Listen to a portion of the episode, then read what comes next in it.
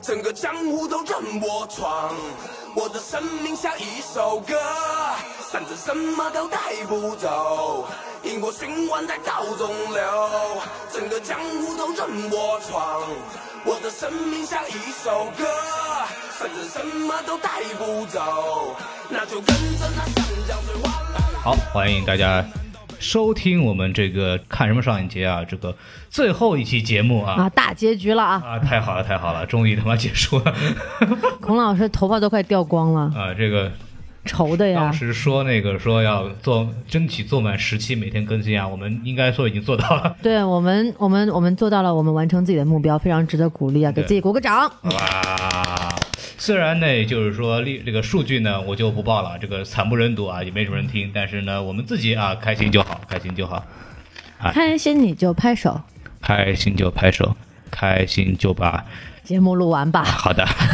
对，那我们今天，因为我们今天二十五号，其实能够上影节的活动就是一些的片子的陆续的展映。呃对除了这个金爵奖的片子之外，还有一些其他的一些加场的片子，比方说那个《朋克武士》啊，比方说《太空漫游二零零一》啊，就都还在上映。如果大家还想看的话，现在买票还来得及。大概就是这个样子。然后呢，我们今天呢是这样子，因为在直播嘛，所以现在是下午的六点多。好，首先呢，还是这个我们的这个上影叨逼叨这个环节啊，还是我们今天聊一下，主要是总结一下我们这个参加电影节的一些经验，还有我们的感受。然后呢，我们还是会有老司机带带你环节。然后我们这次呢，请到的是上海的知名的文化评论人 BTR 老师啊，对，对，然后他之前是我们做这个每期三块广告牌时候的这个嘉宾，对，也算是孔老师的老相好了呃，还哎啊，不对，老相识，老相识，吓我一跳啊哎，对对对，对，然后呢，就打算在呃今天凌晨的时候，在两场球之间呢，跟他约了一下一个电话采访，然后这个之后我们会剪到节目里边。然后今天这部分呢，还是主要是关于这个第一个问题呢，就是这一次呢，可以说是第一次参加上影节呢，就以一个媒体身份啊，对对，感谢一下喜马拉雅爸爸给我们做这个背书，然后我们就以这样的一个比较特殊的身份呢，进入了上海电影节。然后可能我们就先聊一下我们自己啊，这么长时间以来做媒体的这么一个感受。然后大老师，要不你先开始说一说？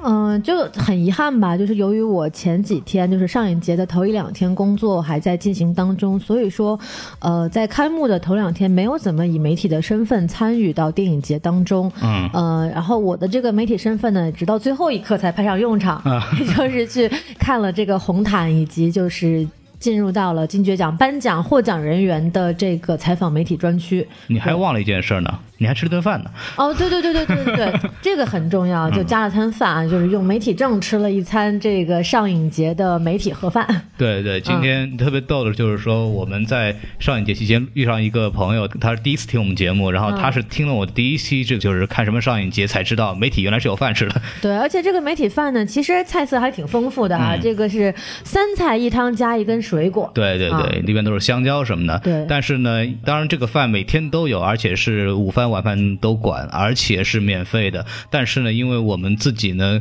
更多是以一个影迷的身份在观影，所以说没有太多的机会能在上影城准时吃饭。嗯所以基本上呢，呃，大部分我们在这个期间吃的饭还是自己花的钱。对，就是最后一天体验了一把，感觉还是很不错的啊。嗯对对对，基本上我作为一个媒体的感受就是这样。然后昨天关于昨天的红毯和颁奖礼，在昨天的节目当中，我也都已经讲的差不多了。嗯所以说这基本上就是我作为媒体的感受。哦，对了，还有一场一就是 看了一场这个女她的媒体场啊对对对对，我们已经在在这几天的节目当中已经频繁的提及了这部电影和这个导演啊的名字啊，周胜威。啊，对对，周胜威导演，如果你听过这个节目，就可以给我们讲。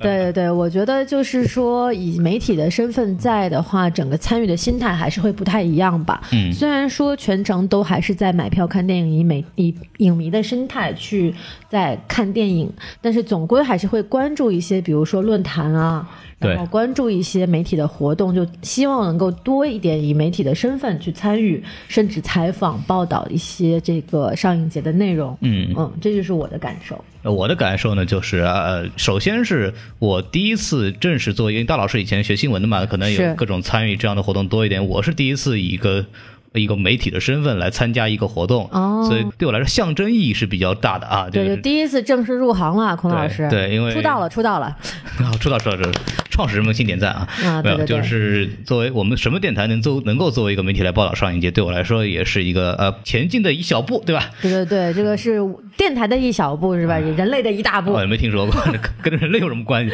对对啊，就是感觉还是有点自豪感，还是有一些的嘛。然后关于就更多的就是可能是呃，你以媒体的身份就可以呃有更多的由头可以跟人进行交流。对比方说一些我们在做节目期间采访的影评人啊，认识了一些其他的媒体的同行记者啊，是对这些呃交流的机会呢，可能你在作为普通观众是很难接触到的。没错，这个对我来说还是意义比较重大的，因为对于上影节来说，你也知道这个节目，嗯，没什么播放量啊，对我们来说其实影响力的增长并没有太多的意义，但是对我们个人的成长还有我们个人的这个积累来讲呢，这又是一个很有意义的活动。对对对，就是能够让我们更深入的去了解整个媒体行业的状态，以及去认识更多的媒体行业的前辈吧。嗯嗯然后能够让老司机带带我们，是吧？对啊，所以说，呃，这个作为媒体还是一个非常有意思的事情啊。大概我的感受大概就是这个样子。对，啊，然后呢，咱们说进行下一个话题呢，就是啊，聊聊看电影，因为。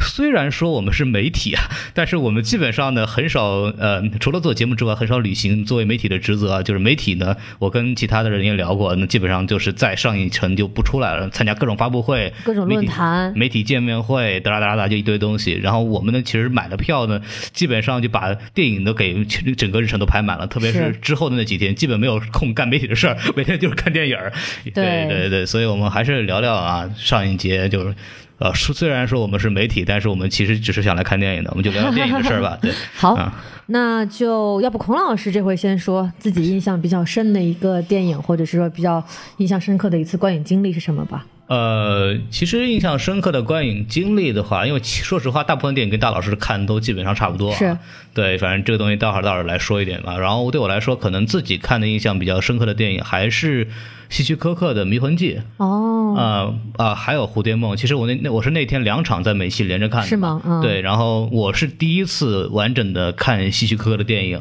当时看完的感受是非常非常好的。那大师到底是大师的，对对对，尽管孔老师这几天没少说，哎，大师的作品我还是看不懂这样的话。对对对，但是希区柯克的这两部电影还是还是非常的，因为希区柯克电影还是悬疑片嘛，就是还是不是那种什么很文艺，然后有很多内涵的东西，它还是一个技巧上的东西非常成熟的一个东西。你可以看到大量的现在的悬疑片或者恐怖片的一些处理方式，都可以在希区柯柯克的经典电影里面找到。嗯而且希区柯克在那个年代就都已经做到炉火纯青了，所以说啊、我看的时候感觉是一种快感，包括我也是对这个前辈有了一个就是全新的认识，我觉得真的是非常了不起啊！就虽然我就孤陋寡闻一点，但是对我来说，重温经典呢，其实也是上影节的观众的一个非常重要的一部分嘛。那我看完以后，呃，这个是我比较喜欢的这一部分。好，那我来说说看吧，我就说三部电影好了。就我先说我自己就是观影经历最好的一次呢，呃，应该是还是在天山电影院的这个二零零一太空漫游四 K 修复版。你竟然哦，对，呃但是那次反正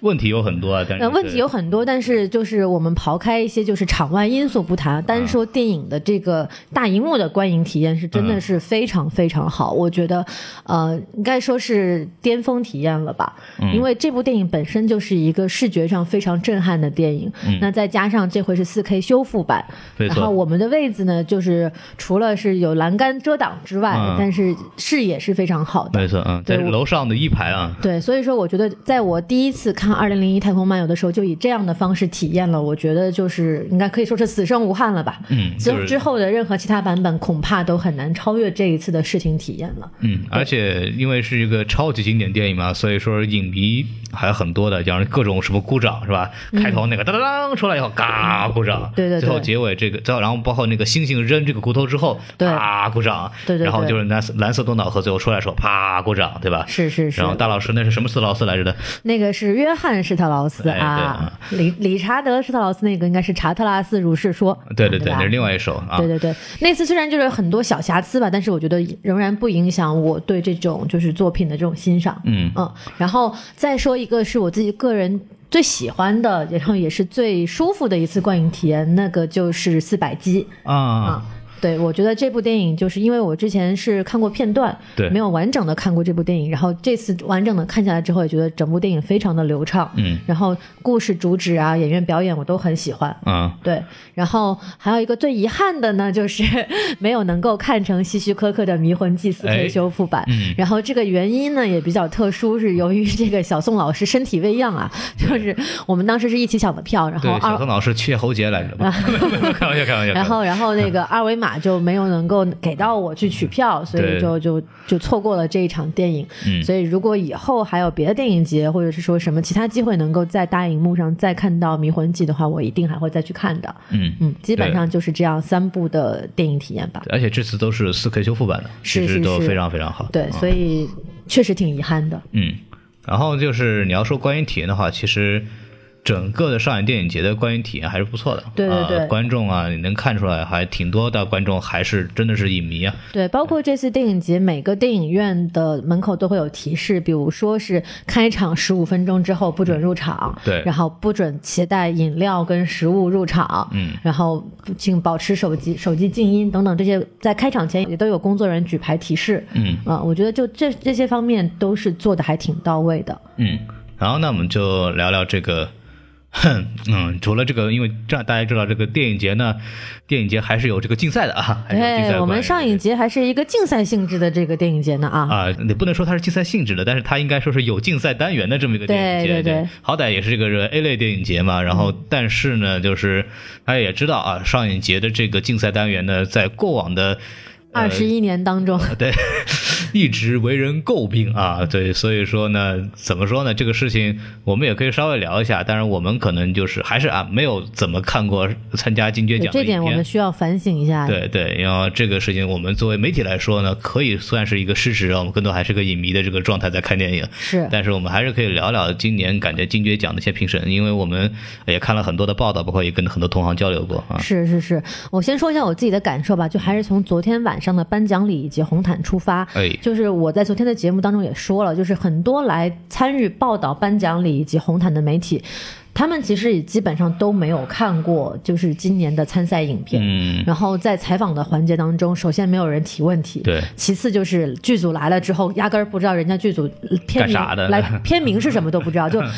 拍完照了，然后主持人都访问完了，然后临走的时候问一句：“哎，这什么剧组啊？”我觉得这样真的挺挺不专业，挺不好的。然后还有就是说，这个在颁奖的过程中，虽然我自己也没有太怎么看过这些呃入围影片，但是颁奖的话，它毕竟有介绍嘛，我就会觉得说，哎，奇怪，就是这些入入围影片怎么会有这么多都是这个导演的处女作呢？嗯啊，在这个获奖的所有影片当中，好像我记得是有四部都是新人导演的处女作。嗯然后这些新人导演多半是来自于美国跟加拿大。啊，那这个就很奇怪了，因为其实上影节它是有设置亚洲新人奖的，嗯。但这个范围仅限在了亚洲，但是上一节的选片呢又扩散到了全世界，你看，就包括美国、加拿大、俄罗斯什么的都有。嗯。那么如果是美国跟加拿大的导演，他们如果是新人的话呢，他们就只能去角逐金爵奖，而不能参与新人奖。没错，这样的话就感觉很奇怪，就是会把新人新人作品跟这些呃已经成熟的导演作品放在一起去比较，嗯，就感觉特别定位的不清晰。关键人家拿了这个奖的人，好像也是一个新人作品。对对对，就是就会让人觉得很奇怪，因为你看像这个，比如说呃戛纳，它就会有设置专门的新人作品奖，嗯。然后包括威尼威尼斯也有这个金金狮奖之外，也有专门设置给这个年轻导演的叫什么未来之师之类的，啊。反正大概有会有这样的一个奖项。但上影集呢，它它它的新人奖就只限定了在它亚洲范围之内，嗯所以我感觉这一点就是奖项设置上可能会让人有感觉有些诡异。嗯然后其次呢，就是说在他的选片的这个内容当中、题材当中，就你看有政治性的，然后也有记录性的，嗯然后也有这种叙事故事型的，也有这种文艺型的，还有也有就是多半带一点商业性质的也有。对，对，就感觉他什么，他就是包罗万象，但是呢又没有一个明确的一个主题。风格，嗯。嗯，对对感觉就是这个奖项的定位还是比较模糊的。这个说实话呢，就感觉很鸡肋嘛，就没有人看。当然之前这个东西，像那个沙丹老师之前在一次活动里边，就是北京电影节的一个策展人啊，然后他就说过，好像上一节。北影节其实更像是一个观摩型电影节，对，就像是给影迷影迷开的一个大型的影展这种感觉。对，就还是看片为主啊，跟这种感觉。但是你同时又作为一个 A 类这个方面做得差的话，你其实做成不了很好的影响力。对只不过是你自己给呃本土的影迷的一个狂欢节嘛。是，而且这一方面，我觉得一方面是选片的问题，另一方面就是说，在主竞赛单元的这个宣传力度上也是远远不够的。嗯嗯，像很多我看到的媒体场，就比如说会有这个主创人员见面会，就去到的媒体也都是寥寥无几啊，嗯就是没有。主办方没有很大力的去推广这些主竞赛单元的这些作品。按理说，其实对于一个 A 类电影节来讲，这个主竞赛单元应该是它的最最重头戏。其他的影展部分是所谓什么大师致敬环节啦、4K 修复环节啦等等，这些应该都是属于呃辅助性质的，嗯能够让影迷参与的这么一个环节，但反而有点喧宾夺主了。对，然后感觉就是大家一看这个上影节一出来，大家都在说啊，小偷家族抢票抢票啊小偷家族抢不到，什么泰坦尼克号抢不到，阿凡达抢抢不到对对，然后结果很少有人关注，OK，金爵奖的什么片子到底是干嘛的？就是这个方面其实还有很哎很有很长的路要走吧，但是这个之前就是它的风格和它的这个呃调性一定要确定好，否则的话也很难给人留下很深的印象。那个之后我们就看之后几年这个事情怎么安排吧，因为说实话，上海电影节这样的一个。呃，咱们国内嘛，还是有很强的政治指向性的啊，所以说这个能到什么程度，我们就是看吧。对，因为昨天的这个颁奖礼啊，我因为我其实也是第一次看金爵奖的这个颁奖礼直播，然后我觉得特别奇怪的一个环节就是所有的获奖嘉宾都没有发言，啊、就大家就领完奖就下去了。对。对，然后也没有像奥斯卡一样，就是说先把所有的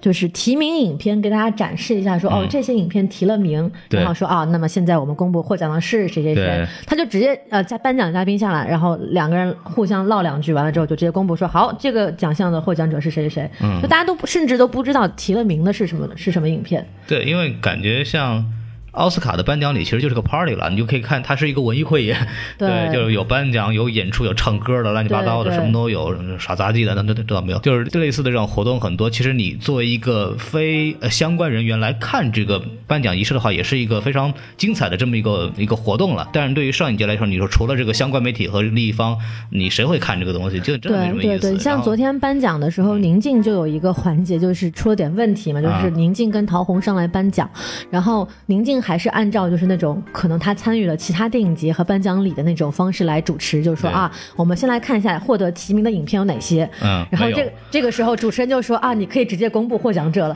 特别尴尬，你知道？然后宁静还就是对着镜头，可能就是做了个鬼脸，就嗯缓解尴尬。但这个我就觉得，你你让你连提名者是谁都不告诉大家，你公布这获奖有什么？哎，其实啊，按照我们之前聊的这个感觉呢，其实你就提了也没人知道是谁。对对，但好歹你在最后的颁奖环节再提一下别人嘛，对吧？对，嗯还是哎，各方面来说的话，还是有很多的路要走的，这个也是没有办法的事情。我们就不聊到这儿了，因为我就不不继续聊下去了，因为聊到后面会触及一些。呃，核心的会关台的问题，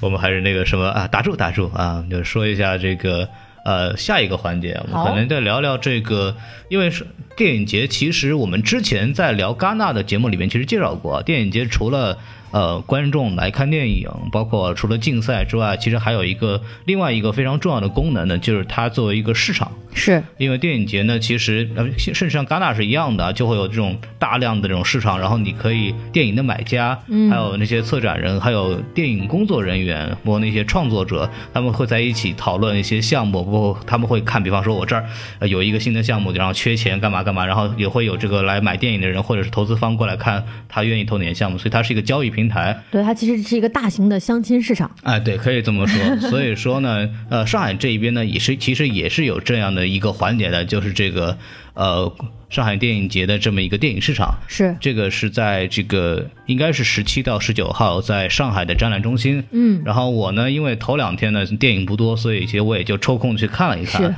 然后之前大家如果听过我们之前的这么呃上影节看什么上影节的节目里边，我也呃采访过一些在参加展会的一些人员。然后呢，其实我自己的感受呢，包括他们自己的感受也是？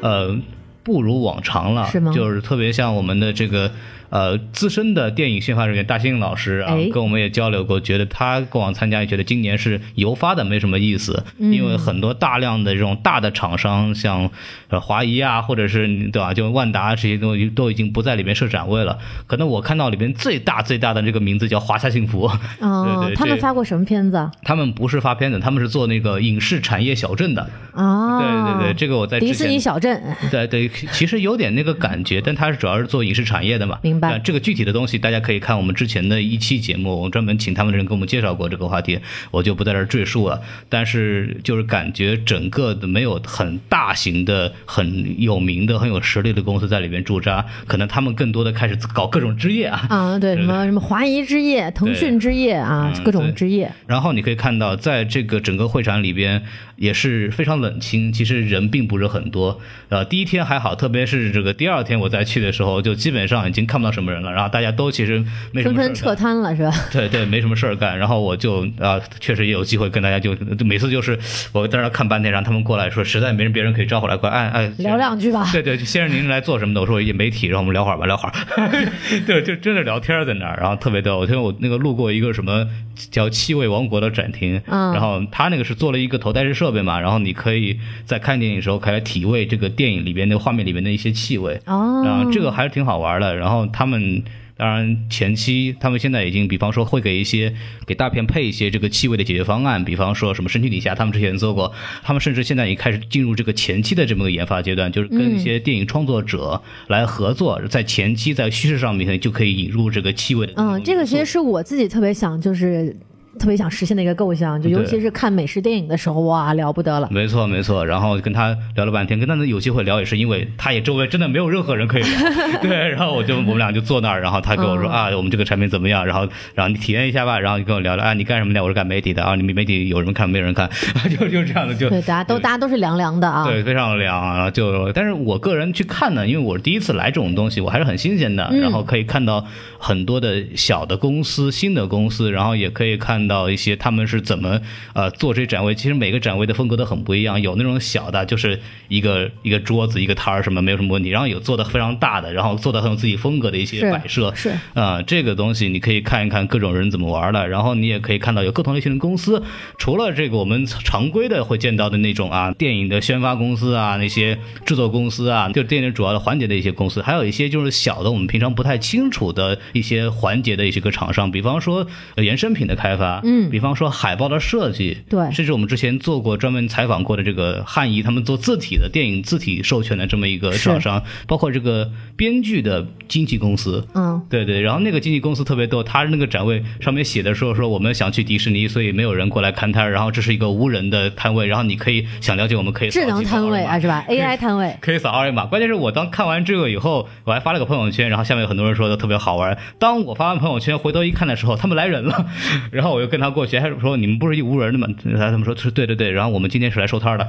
可以可以，对啊对对，然后所以就特别可乐，那你就就各种各样的情况都有吧。所以说呢，呃，我到像大老师之后说还还想来看，还没有机会了嘛。对，我就还挺想在二，因为我是二十号之后才有空嘛，结果二十号一看，哎，电影市场没了。就结束了啊，就结束了，这个还挺遗憾的。然后，呃，就是像之前去年，我是就是以毒舌电影记者的身份去了戛纳电影节嘛，然后当时阴差阳错的申请了这个市场的这个媒体证，嗯，所以说我也是去到了去年的戛纳电影节的这个市场部分去看了一下，就是说，呃，戛纳电影节的这个市场环节还是非常非常丰富，而且还是很热闹的。哦就除了刚刚孔老师提到的，就比如说宣发呀、制作公司肯定都会在之外，我们会看到很多的工业体系下的细分化的这种专业的供应商，比如说它会有专门的器材供应商，对，甚至就是专业到比如说这个镜头的滤镜的供应商，嗯，都会出现在这个展会之上。丰富的。非常丰富，就是很细节。你可以通过这个电影市场的展会，你可以了解到整个电影工业的这个流水线当中有哪些环节。嗯，然后每个环节它都有专门的细分化的厂商，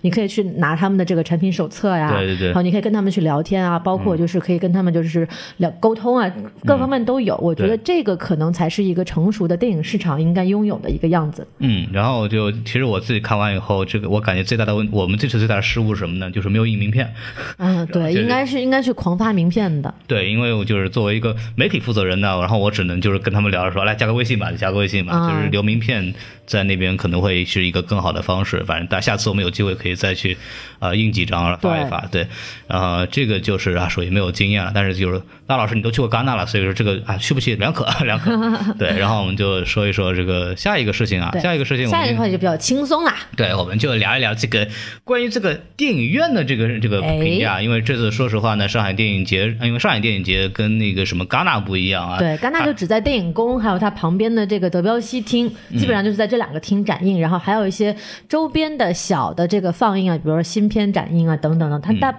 方圆不会超过三公里吧？，对，没错。很很小的一个范围，然后上海电影节呢，就属于全市出动啊，全程出动，对。对，基本上你就当然就有几个固定的区域，比方说我和大老师主要是在这个上海影城核心的这一片区域，是在这个市中心啊，没错，对，我们要办到市中心爷爷，对吧？然后就就就在在就就是在这些活动，但是上影节从这个市中心到嘉定那种地方，其实都有影院来参与这个播映，然后就是为了能够呃帮各个住在各个地方的那个观众能够看到那个电影，对。所以说这是一个呃相当大量的工程。我听说是有五十多家影院，然后来播放这五百多个呃电影的场次。了不起。所以说，参加这个上影节呢，你就会有很多机会可以去参加参观各个这个电影院，你之前可能去过没对去，过的。而且有很啊多是新开的电影院，像我们昨天看《动物世界》的那个红星电影院，应该就是新开没多久。嗯嗯嗯。啊，然后还有一个，它是有一个什么 Luxy，就是那个什么新的那个播放的这么一个系统啊对对，还可以去看一下。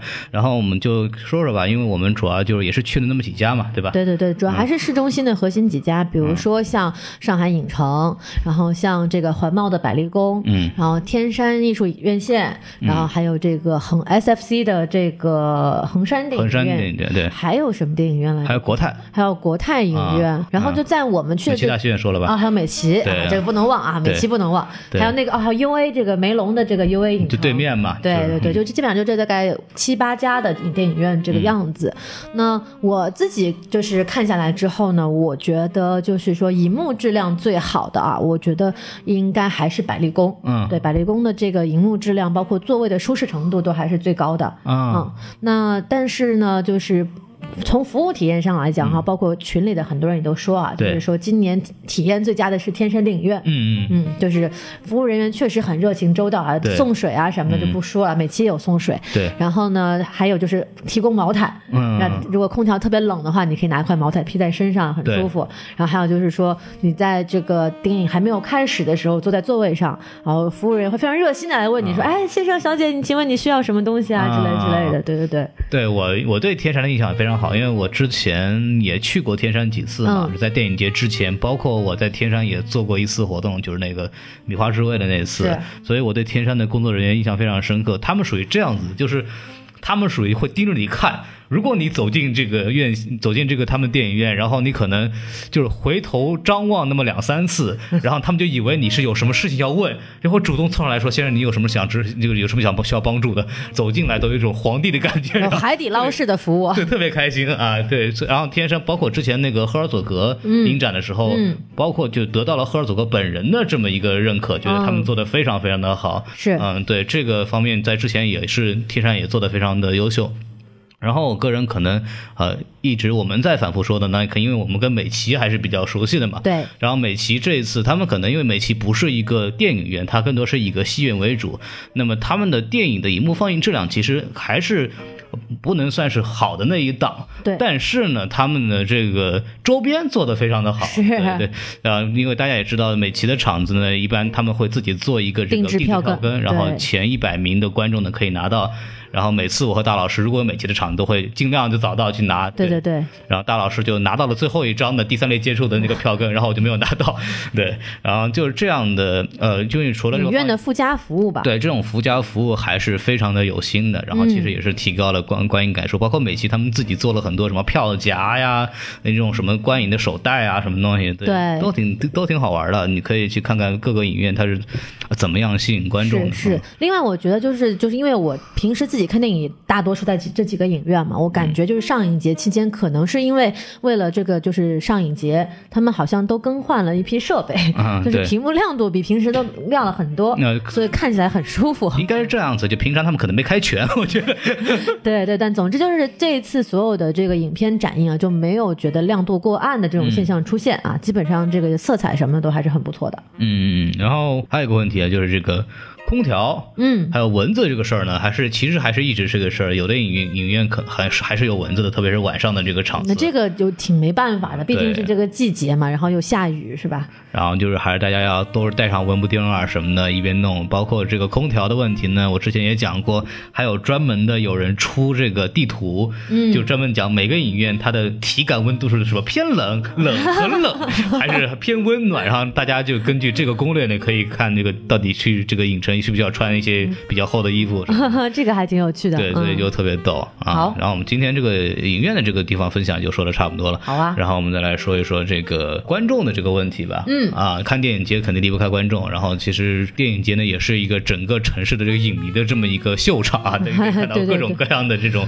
奇葩的这种影迷。对，没错没错。然后大老师啊，可以开始说了啊。啊、也没有吧。我觉得，就首先是我们看太阳照常升起的那一场啊，也是跟姜文有一个印前的对话，嗯然后很多影迷就是激动到流泪啊，什么，对然后提的也不提问题，什么、我想抱抱你可以吗之类的姜。文导演，我想看彭于晏。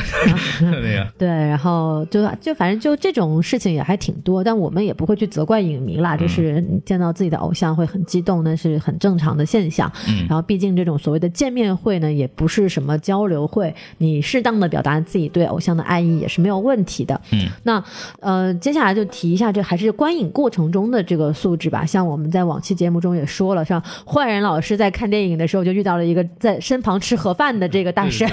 我相信每个影院其实都会有工作人员提示说禁止携带食物入场的这位大婶，估计是把这个盒饭啊，就是夹带在这个包里面，然后就就带进去了。然后这个盒饭呢，不是说不让您吃啊，您肚子饿了是该吃东西，但是盒饭是不是未免动静太大了一些，气味也太大了一些？呃，像很多厅的话，特别是那种剧院厅，像美天山的，包括美琪呢，是肯定坚决不让你带任何的呃食物以及就是带气味、带味道的饮料的。对对对然后只能让带白水，然后那些其他那种常规的电影院可能会稍微没那么严格，你带点小零食是没有问题的。对。但是你这个带盒饭进去就有点太过分了，对，太过分了。对，所以因为而且其实在此我也想就是说，如果还有就是机会参加电影节的话，也可以跟大大家提醒一下，因为很多人会赶场啊，每天可能看三四部甚至四五部电影，那没错这个体力消耗确实蛮大的。自己常备一些，就比如说像压缩饼干啊，或者对是这种什么士力架，类似于这种嗯补充能量，然后吃起来动静声响不会太大，但是也不会影响其他人的这种食物，还是可以稍微备一点点的，就。只要自己收好垃圾，不要随处乱丢，然后在吃的过程中尽量保持安静，其实应该还好。对然后包括喝水也是，就是说尽量就是少喝那种会有糖分啊，就那种黏黏的那种水。对，嗯，因为像剧院厅，其实因为剧院的要求比影院其实还要高，包是括他们的铺的地毯啊什么的，如果你一弄脏，真的很难清洗。对，这个地毯清洗起来是很很麻烦，而且 很贵的。很贵，所以说呢嗯就不太让带饮料过去，大家也是非常可以理解的。呃，关于这个观众部分，还可以说说这个声音的问题啊。哎，对对对，说到这个气味啊，就难免提到声音。就嗯我们在观看《二零零一太空漫游天山》那一场的时候，就发生了一件特别有趣的事情哎，啊！这有趣的事情是什么呢？是这样子的，就是会有一些热情的观众想非常热衷于这个维持秩序啊维护这个影院的秩序。比方说，他的做法有哪些呢？就是在开场之前高喊一声“安静”，对，然后那他现在他现在很大声的嘘嘘，没别尿啊！啊，对，没尿像话嘛，呃，安静，然后完了以后就是。那个什么，要你要什么开场喊安静，大家我们也可以理解是吧？是你是是喊安静，大家因为一开始确实是有很多人在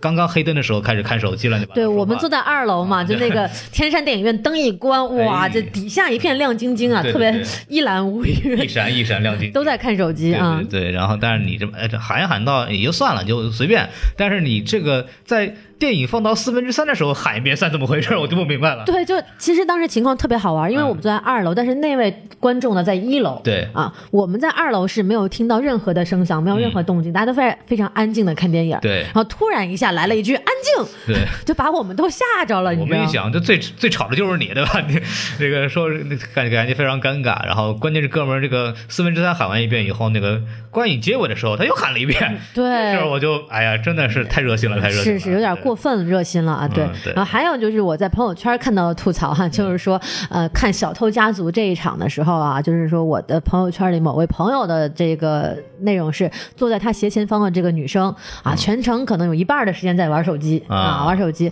玩完之后呢，这个他就斜眼一瞄，瞄到哎姑娘发了个朋友圈嗯啊，就说什么逝之愈合还是一如既往的温暖，然后什么。这个令人感动，然后内心的情感在翻涌什么的，就然后我朋友就吐槽，就说就姑娘你到底看没看电影？你就他情感翻涌，翻涌什么劲呢？可能午饭翻涌出来了，有可能。对，这就是属于文艺青年大型装逼现场被活捉了啊！啊，对，这哎，这种事情，反正林子大了，什么观众都有呗，对，这个也是没有办法。我们但至少来说，大部分我们看的场次呢还是 OK 的，对啊，对，就是基本上没有遇到很严重的问题啊。然后问了一下近几年参与的一些人，也觉得其实观众的素质整体还是在提高的，是包括影院在做了很多提前的教育和预防工作。是对这个方面呢，我觉得还是还是不错的。当嗯然，因为在、因为上海这么大的城市，然后场次这么多，然后闲人也多嘛，所以说难免一些人可能就不属于影迷，也来看电影的，那可能就没有那么多注意了。这嗯个跟那个，比方说我去平遥的时候就不一样，平遥因为这那种那个时候的平遥，你肯来那都真是影迷啊，你知道吗？对对，所以他们的那种整体的观影秩序真的非常非常棒啊！对，但是上影这边嘛，因为国际小龙虾节是吧？大家玩一玩这个事情，就是还会有一些问题，但是这个不可避免啊，只能说这个观众呢需要慢慢的在进行这个呃教育和学习啊。是对对是，对，然后今天可能就差不多了，然后呃，可能最后我想加一个东西可以聊聊，就是我们这一届下来，我们几个人在一块儿，你觉得最大的遗憾是什么？啊、我觉得最大的遗憾就可能还是没有最大程度的发挥媒体的这个职能吧。嗯，我同意。对，就没有去真正的以媒体身份参与非常多的活动，然后就是以媒体的视角去报道一些内容给大家听。嗯、我希望之后如果说，比如说 First 也好啊，还有就是未来的平遥也好，如果我们有机会能去的话，还是希望能够给大家带来更多的电影业内的资讯。啊，那对我来说，首先，呃，这个节目做到现在为止已经超出我的预期了，就是嗯因为说实话，一开始策划做出来以后，给其他人看啊，包括这个呃西帕克啊什么的，又是聊，他们就觉得你能请来一两个你想请的嘉宾，真的很不容易了，是啊。然后你就别指望，因为第一年嘛，你也别指望说真的能能做成什么样子，但是。呃，这么几做下来，大家如果都听的话，也知道我们请来了还不少人。对我们在此要特别感谢这个绿客老师，啊感谢这个独孤岛主，对。然后感谢这个感恩而死蔡建平老师，对。还有这个即将跟我们连线的这个 BT 二老师，对，还有这个我们之前接受采访的，我们在国际电影市场上看到的这些这些参加展的会的这个汉译媒体的，包括对。小爱幸福的这些人，还有我们提了无数遍的啊周成伟导演，对对对，然后就是还还是非常感谢，就是这些人能够作为前辈，作为这个文化圈的上海文化圈的一些比较有知名的人物，能够来参加我们这个没多少播放量的这么一个小平台的一个是啊啊节目。然后我们也希望在之后的这个几年或者有些机会，可以随着我们的这个成长，能够慢慢的能够能做出影响力，然后也能让我们来参加的嘉宾能够得到哎更多的好处，对吧？哎，对，然后也还是希望这个大家能够一无之往的继续支持下去。我们今天可能就聊到现在好就不错了，然后。还是说一下大家这个关注我们的这个微信公众号啊，S M F M 二零一六。S M F M 二零一六大，家关心，虽然我们这个看什么上影节的节目呢就结束了，完结了，但是我们这个什么电台依然还会继续更新下去。然后呢，大家可以这个啊，敬请期待一下我们接下来的这个动作，包括我们很可能会去参加 First 的经典影展，包括啊，如果有机会的话，有可能去参加一下平遥的国际影展。对这个前提是我们有时间，包括大家也可以给我们一点经济和精神上的旅途的资费资助，对，因为我们呃作为这个自媒体的这个费用呢，全是需要自己出的，所以说啊，大家多少支持一下我们的，好歹什么一顿两顿饭什么的也是好的，对不对？对对对，啊各位创始人们，请给我们点赞啊！好，所以说呢，啊，就是大家还还非常感谢大家能够听到现在这么十期做完了以后，还是啊、一个我们就可以暂时的休整一下，大老师就可以去工作了啊。嗯，对，然后我们这个给大家还再说一下，我二十七号呢仍然不会工不会这个休息啊，会参加这个美琪大戏院的《阿飞正传》的这么一个放映的活动，然后我会主持映后交流，然后是跟的这个。呃，红魔的内容主编这个 Luke，还有这个呃著名的影评人呃独孤岛主一起来聊一聊这个《阿飞正传》啊。是这个大家如果现在还可以买到票啊，大家如果在上海的观众如果想这个参加的话，也可以去买票，然后到时候也可以见到我们大老师，应该也会在观众席那边坐着，然后我们可以之后如果有想聊聊的话，都可以聊一聊。然后今天节目就到这儿吧。好，对，然后我们接下来这个老司机带带你环节呢，就会请我们的 BTR 老师啊，这个在看球的期间会跟我聊一会儿，大家也可以在明天早上的时候可以期待一下这个节目。我们就这样子吧，拜拜。拜拜。好，欢迎大家收听我们这个最后一期节目的老司机带带你环节啊！今天我们刚在这个下午直播的时候就说过，我们今天是要也要抓人的，最后一期还是要抓人的，然后就抓到了这个 BTR 老师。哎，孔老师好，大家好。呃，BTR 老师是这样子的，我在很早在做节目策划的时候就找过 BTR 老师啊，因为大家我问了很很多所有人都说要推荐 BTR 老师过来做节目，然后 BTR 老师就是说上一节期间非常的忙，说就逼到我就是说只能在二十五号的凌晨给他录个节目。对的，对对对 因为还要看世界杯嘛。对对对，没错。然后就是因为今天 我们现在录的时候是应该是二十六号的凌晨十二点钟了，啊然后应该是刚刚结束了。呃，上海国际电影节的最后一场的这个放映，一般是八点四十五的话，应该是十一点钟结束。现在应该是影城和美琪不太一样，影城好像是深渊吧，然后美琪最后一场是二零零一，嗯，然后大家应该这个时候已经把所有的电影都给看完了没。有啊，影城不是还有十点四十五分的电影吗？哦，就那个金爵奖最佳影片 那个是吧？对啊对啊肯定还没哦对对放完对对对，还没放完，所以哎，咱我们反正就现在先录了。好的好的因为接下来还要大家还要看球。对 对，然后那个什么，就说一下比赛老师，因为这段时间非常忙嘛，就是我想知道一下，你作为一个啊影评人这样的这个存在，你到底这个是有在在干什么？对啊，我就是专心看电影了，就是没有参加任何的活动，也没有去任何的 social，因为晚上也都在看足球，所以嗯嗯、基本上就是十天都是满满的在看电影。哦，你一天看几场？我一共看了二十五场电影，就是在这个十天里面。然后，我的天然后对我今天因为嗯，而且我每天都看完电影之后在。嗯，午夜的那场世界杯的中场休息的时候，写一个当天的几部电影的简短的影评吧，大概一两两两三百字。所以我今天写了最后一篇日记，就是每天都坚持写了一下。就有的时候恨中场休息不够长嘛。到时候伤停补时再等等一会儿。对对对，只能有的时候稍微差了几分钟，但基本上还是能写完，因为嗯就是比较直截了当的讲了一讲今天看的片子，就是这样子。嗯，啊，因为我们也是每天坚持看完电影后录节目，然后基本上就是也多多少少在另外一些中场休息的时候听了你们的呃一些节目，也没有听全啦，但基本上还多多少少听了一些，还蛮蛮有意思的。嗯，对，我们是第一天嘛，第一次嘛，所以就各种啊，就开始就聊感受什么的。对对，因为你们这个 podcast 也是每日更嘛，然后做十期嘛，让我想到就是，其实，在很早以前，就是上海的著名的幺零幺老师，嗯，他就做。一个纸刊叫《电影节十日谈》，当时还是用油墨印的，然后在十年前，然后每天都做好印好，然后第二天放到那个有些电影院的门口，供大家免费的去拿。那个时候还是比较古老的时代，但现在你知道这个事情吗？我还真不知道这个好好好玩，我觉得。对啊，然后就是每个人晚上都会写一写今天看的电影啊，或者有些什么见闻啊，然后就集中的发给幺零幺老师，然后幺零幺老师他会他会把大家的集合起来，然后再讲一讲明天的观影，就非常像你们做的那个节目。然后，但是他那个是呃古典时代，所以是油墨印，然后纸刊发。然后就很有意思的。现在每天早上他，我记得还还上更新那个《山海经》的那个说上影节的几件事情，每天还在写。哎，对啊，对啊，但是没有谈太多电影嘛，主要是呃思想品德方面的监督嘛。放映事故啊什么的。对的，嗯嗯，对我还我还那个什么老看，我就像你说，我们自己在播做节目的时候还看看这个东西。然后那个上上影节十日谈这个微博标签，应该也是从根据这个东西来的。对对对对对。对然后吧。幺零幺老师后来其实出了本书叫《等待电影的日子》，里面就收录了好几年的这个实谈，然后就哇哦对，这个还挺有意思的，对对对，可以去我也找到里关注一下。面有也有我写的，这某一天去干嘛了，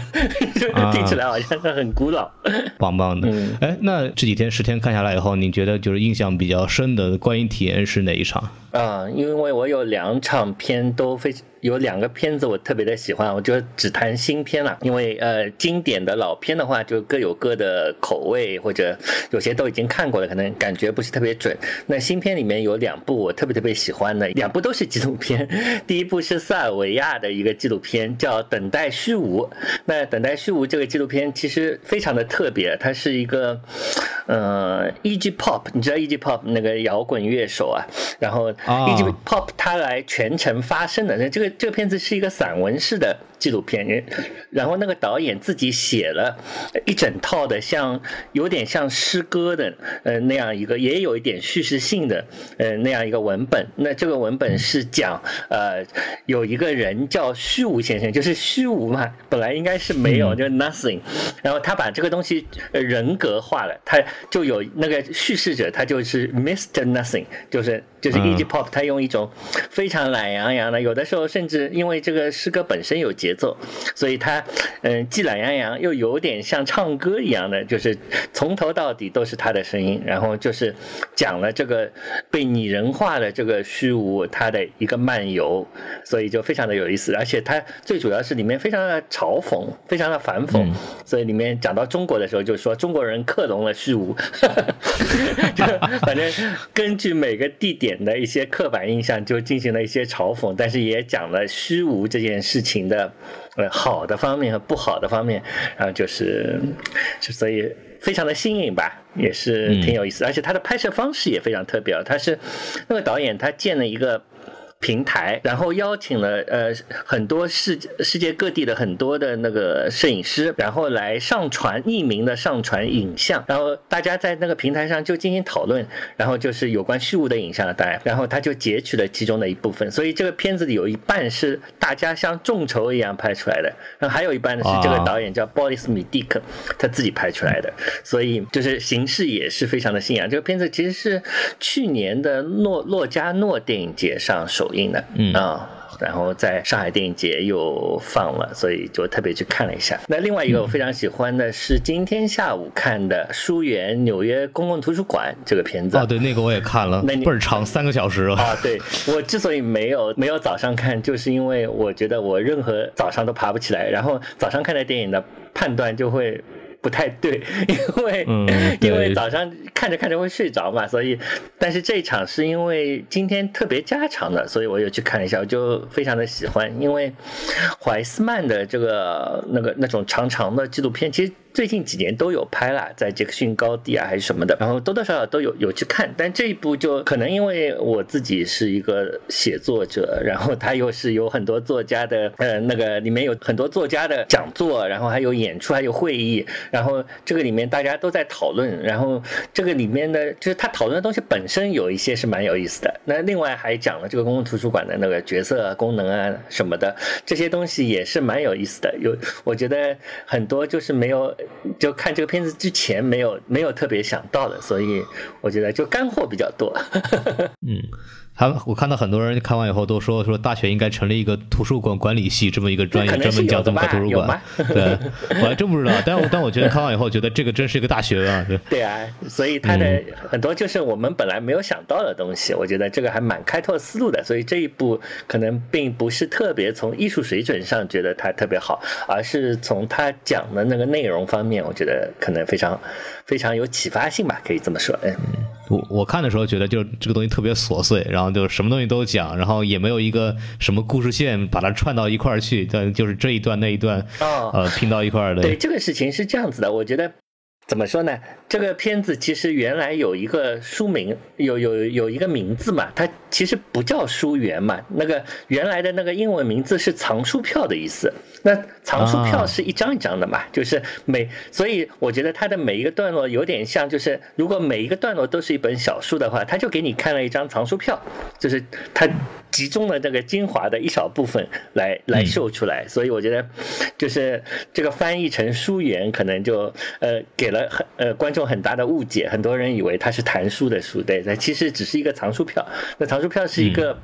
附属的东西，就很有意思。它本来是在书的里面，但是它要谈论的那个公共图书馆却是书在那个公共图书馆里面，所以这里有一个内外的翻转。所以我觉得这个题目本身起的其实还蛮奥妙的，嗯。嗯，然后我早上我是早看的早上八点钟八点。半那一场，我靠，然后然后是这样子，就是有没有睡着？我觉得啊，我没有，就是我我我很坚持，因为我当时是买票的时候跟那个大老师赌气来着，说大老师问我说你早上起得来吗？我说肯定起得来，然后然后我就没到到到了，我跟他买了一场，结果他没起来，然后我赶上了，啊，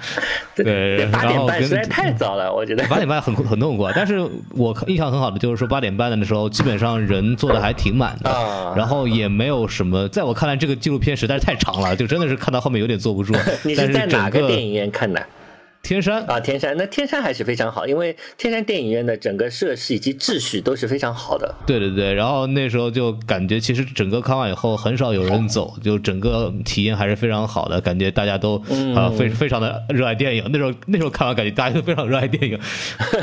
然后，那您肯定看下来以后，你觉得就是跟这个体验有关系？比方说，你觉得有那个观众的哪一场的气氛特别好的吗？哦，气氛的话，其实我要这么说吧，就是，呃，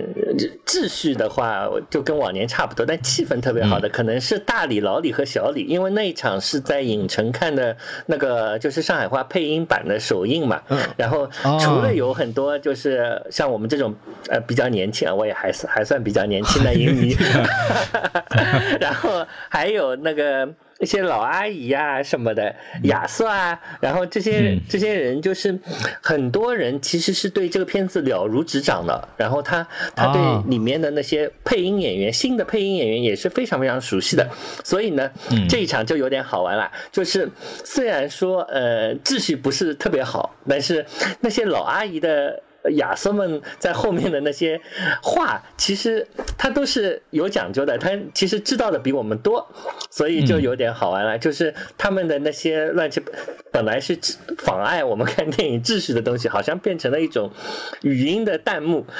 啊，对对对对对，感觉还是很有信息量的那种。对对对，还有点信息量的，他会告诉你一些东西，所以我觉得这个这一场就是虽然大家都有点吵闹，但是确实非常有意思。嗯，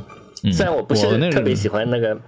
新配的那个上海话的配音哦，因为那个上海话的配音我总觉得有点怪怪的，因为。它里面的台词并没有变，对吧？它是讲了一个一九多少年，一九五五几年的一个一个台词，却用了呃现在的，不管他说怎么还原当时的上海话，但是上海话毕竟是不一样的，那个口气啊，呃吐字发音都不一样，所以他现在又来用这样一种现在的上海话去讲以前的台词，总归好像有点不太对，嗯。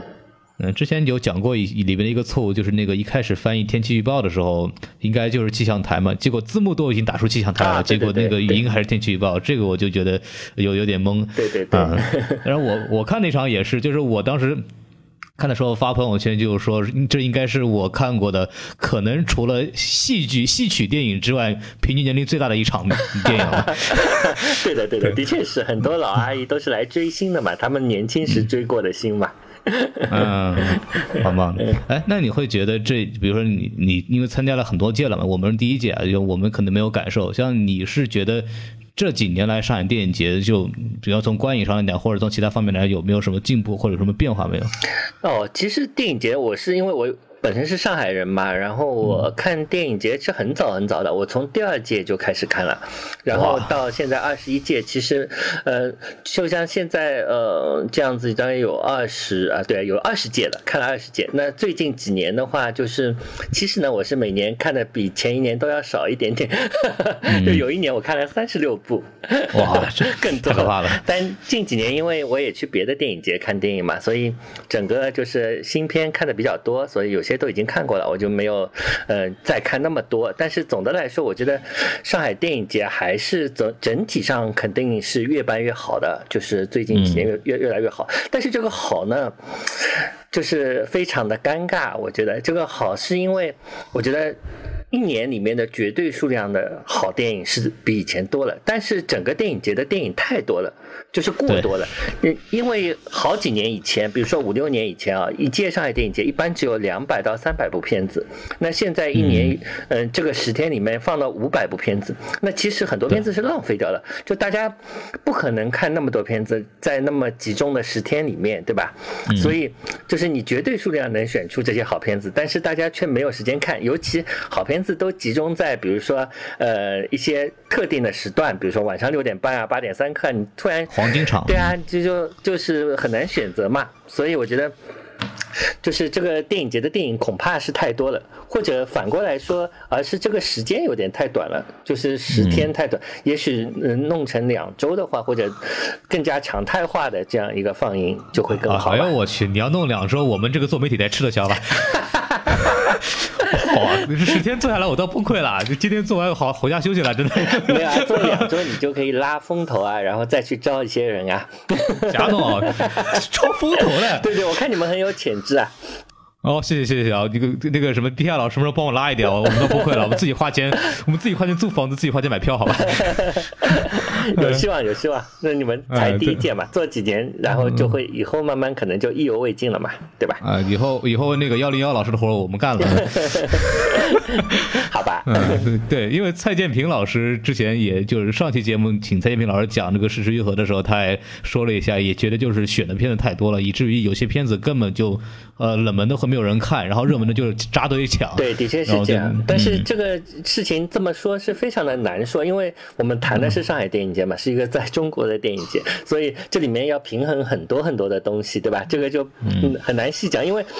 我们本来的就是日常的这个院线片太弱了嘛，院线片太少了嘛，所以电影节才会这个本原本应该是一个就属于更艺术或者。呃，相对来说更加讲究艺术而不商业的那样一个电影节的设置，在中国可能它需要肩负很多的，平时它本不应该肩负的东西。比如说，大家有一些大片没看到，那还是要看的呀。你没看过怎么办呢？对吧？这次那个《泰坦尼克号》《阿凡达》照样抢的很厉害。